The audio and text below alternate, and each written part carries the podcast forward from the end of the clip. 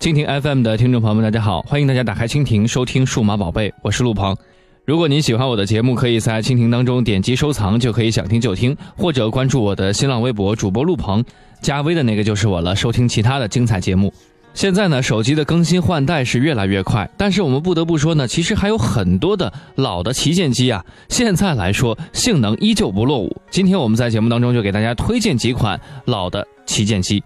其实大部分的消费者呢，和我一样都愿意买旗舰手机，因为旗舰手机相当于手机领域金字塔尖的一个塔顶。那么旗舰手机是所属品牌定位比较高的一个机型，体现了所属品牌的工业设计水准。但是呢，旗舰手机不可能永远一成不变，更新换代是手机发展的规律。一款旗舰手机在上市半年或者一年之后，就会让出机皇的宝座。新的旗舰手机就会上市，除了性能的提升，还会带来一些新的元素。所谓长江后浪推前浪嘛，新旗舰手机上市之后呢，原有的旗舰手机一般不会马上下市，而是在降价的基础上继续在手机市场上奋战，成为老旗舰手机。老旗舰手机呢，虽然没有新旗舰手机配置规格高，但是作为高定位的一个手机而生产的，做工和用料都还非常不错。再加上价格和上市价格相比呢，往往有比较明显的一个降幅，性价比也得到了很大的提升，成为众多消费者青睐的对象。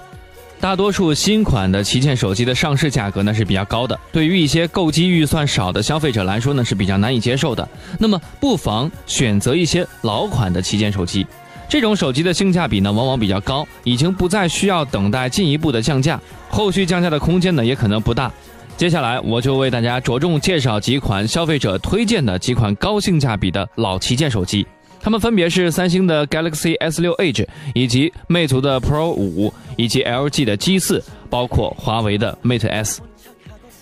三星 Galaxy S6 Edge 呢，采用双曲面的一个显示屏，在配置上呢要稍微逊色于 S T Edge，但是呢价格却更便宜嘛。三星 Galaxy S6 Edge 呢，采用了双曲面的一个屏幕显示，这是 Galaxy S6 所不具备的。三星 Galaxy S6 Edge 配备了 2K 的分辨率的双曲面屏幕，三星 Exynos 7420的八核处理器，以及 3GB 的 RAM，包括一个 T760 的一个图形处理器，1600万像素主摄像头，包括500万的像素的前置摄像头的一个拍摄组合，整体的配置放在现在其实都是属于主流的。金属边框加双玻璃机身呢，是三星 Galaxy S6 Edge 外观设计的主体元素。这款手机的电池容量是两千六百毫安，比 S6 是多了五十毫安。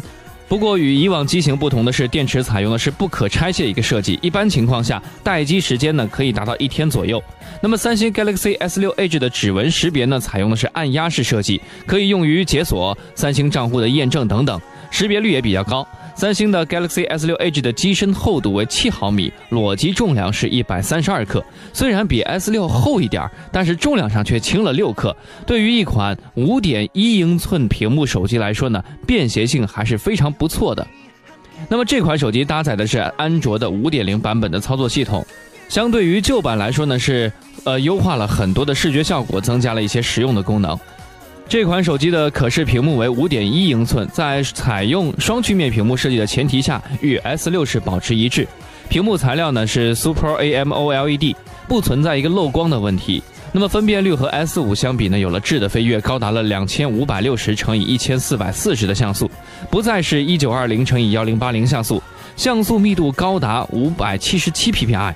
超过了视网膜的一个屏幕标准，画质细腻，色彩艳丽，视觉体验非常不错。同时呢，这款手机采用了康宁大猩猩第四代玻璃，非常的耐磨。刚才我们说了，这款手机搭载的是 Exynos 七四二零的八核六十四位的处理器，与之匹配的是三 GB 的运行内存，内置三十二 GB、六十四 GB、一百二十八 GB 的存储器，不支持存储卡的扩展。在安兔兔性能测试当中呢，我们也是取得了七万分的一个成绩，性能非常出众。三星 Galaxy S6 Edge 采用了一千六百万像素的主摄像头加五百万像素的前置摄像头的一个拍摄组合，支持选择性对焦、红外对焦、全景、快动作、慢动作、虚拟拍摄、四 K 级别的视频拍摄、连拍、面部检测以及 HDR 语音拍照、光学防抖等等等等一系列的拍摄功能。最后来个总结点评吧。三星 Galaxy S6 Edge 采用了双曲面屏的一个设计，在手机产品当中呢，显得是非常的个性。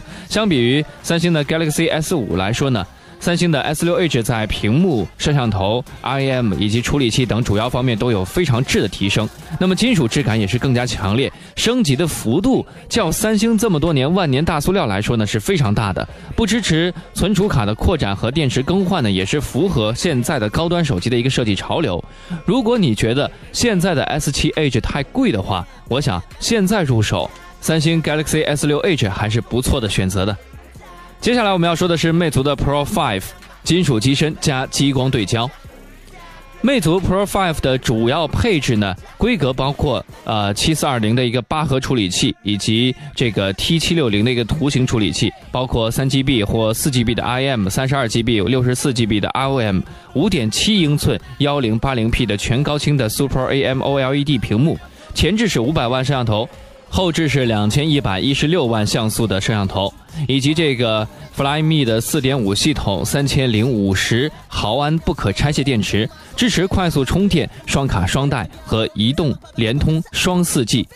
魅族 Pro 5的低配版本呢，配备是三 GB 的 IM，售价是两千七百九十九；高配版本呢，则配备四 GB 的 IM，售价为三千零九十九。魅族 Pro 5具有金属机身、激光对焦、独立音频芯片等等特点。这款手机的屏幕材料为 Super AMOLED，像素密度为三百八十七 PPI，拥有一万比一的一个对比度，三百五十尼特的亮度和百分之百的 NTSC 的一个色域。显示效果来说呢，还是非常不错的。这款手机采用了时下流行的二点五的一个弧形屏幕，前置五百万像素的摄像头，具有 f 二点零的一个大光圈，支持实时的一个美颜功能。也就是说，拿这款手机视频的话，很大可能就会具有一个美颜功能。后置呢是两千一百一十六万像素的摄像头，下方是双色温的 LED 的一个补光灯和激光对焦的一个模块。这款手机采用了 USB Type C 接口，那么数据线不区分正反面，相对于传统的接口来说呢，是更加的方便。最后再来总结一下这款手机吧。魅族 Pro 5是同价位金属机身手机当中呢比较出众的一款了，进一步提高了魅族的一个价格门槛。继千元档手机和两千元档手机之后，魅族又有了一款三千元左右的手机，产品线是更加的丰富。魅族 Pro 5不支持光学防抖，但拍摄性能不错，可以满足日常拍摄的需要。对于购机预算在三千元左右的消费者来说呢，魅族 Pro 5是一个合适的选择。如果购机预算允许的话，尽量选择高配版，毕竟四 G IM 摆在那里。